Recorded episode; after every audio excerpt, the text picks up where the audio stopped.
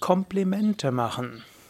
Hallo und herzlich willkommen zur fünften Ausgabe des Liebespodcasts, des Podcasts rund um das Thema Liebe. Heute ja, eine nicht ganz so einfach umzusetzende Sendung. Man hat mal festgestellt, dass Paare am längsten zusammenbleiben, die sich mindestens fünfmal so viel Komplimente machen, wie sie dem anderen gegenüber Wünsche äußern oder dem anderen kritisieren fünfmal so viel Komplimente wie Kritik. Das ist schon eine ganze Menge. Da musste ich selbst staunen, denn ich bin auch eher einer, der dazu neigt, auch Kritik zu äußern.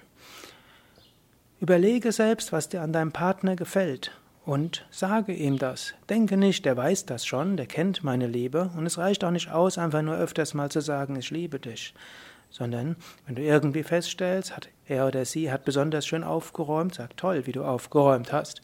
Wenn du feststellst, dass irgendwie die Frisur besonders schön ist, sage es, oh toll, wie deine Frisur heute ist.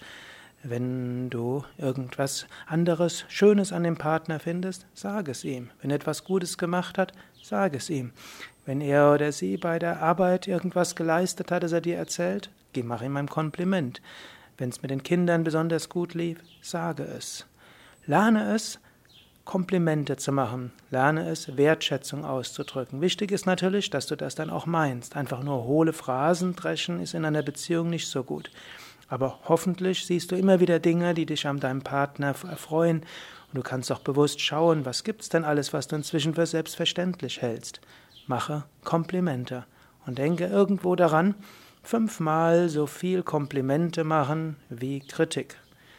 Ja, ich wünsche dir dafür alles Gute und es ist keine einfache Übung. Ich empfehle dir, mache sie aber. Die Liebe wird es dir danken.